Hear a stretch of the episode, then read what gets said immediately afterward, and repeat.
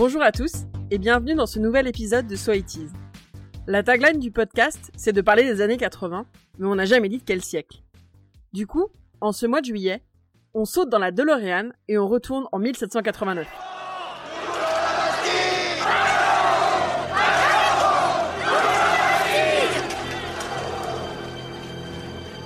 Vous venez d'entendre un extrait d'un film franco-italo-germano-canadien qui s'appelle La Révolution française.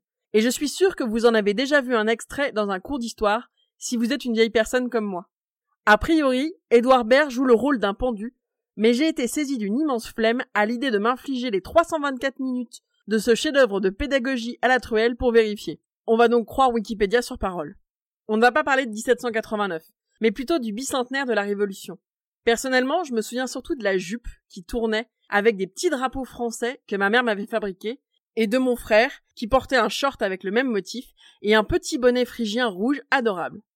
On portait ces costumes à la cérémonie qui a accompagné la plantation de l'arbre de la liberté sur la place centrale de mon village, en face de l'école Vendémiaire, pavoisée de bleu blanc rouge.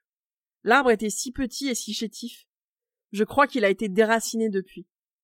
J'ai découvert en travaillant pour ce podcast qu'il s'agissait d'une initiative du ministère de l'Agriculture et de la Forêt, soutenue par le groupe Bulle, et que ce tout petit arbre faisait partie de l'opération 36 000 arbres pour la liberté.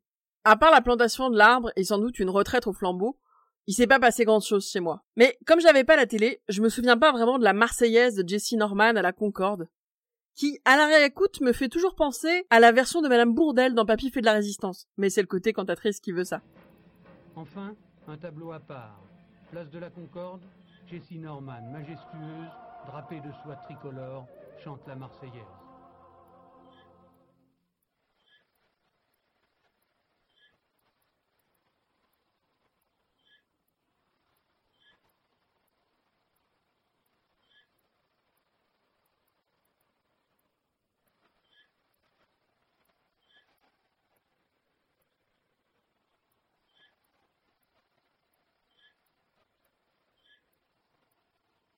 Jessie Norman, donc enveloppée dans son grand drapeau tricolore en soie, qui chante à plein poumon notre hymne national.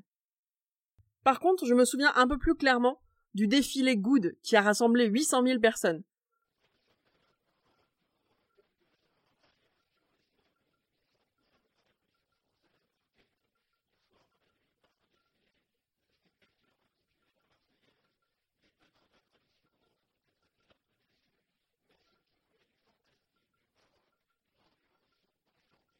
Avec presque 30 ans d'écart, ce qui me frappe, c'est combien tout ça a été politique et orchestré par le gouvernement Mitterrand. Combien cette grande fête a contribué à créer un mythe, voire une mémoire officielle autour de la Révolution française.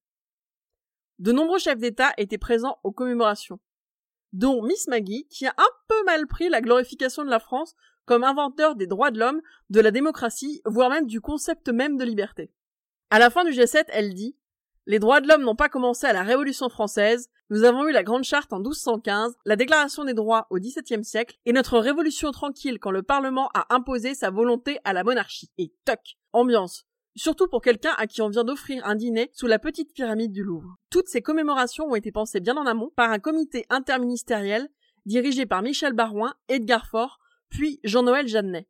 Visiblement, ça s'est pas super bien passé avec le ministre de la Culture Jack Lang. L'idée, c'était de faire une fête de la fraternité universelle. Et il y a eu un peu des grincements de dents face à cette glorification de la France.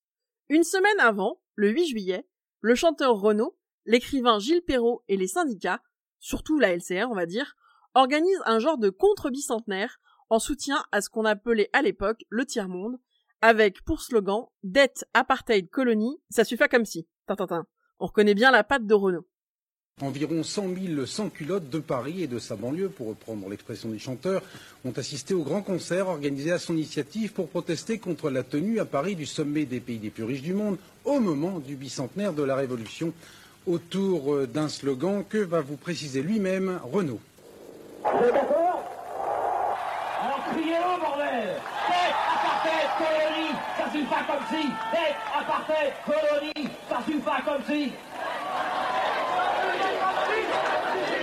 hier soir, place de la Bastille, la fête des sans-culottes. C'était plus de 100 000 qui ont applaudi. Je crois que Renault leur rappelait le sens de leur présence ici en dédicaçant chaque chanson en combat, en France ou dans le monde. Je suis complètement passé à côté de cette commémoration-là, qui avait l'air plus sympa que le grand raout du 14 juillet.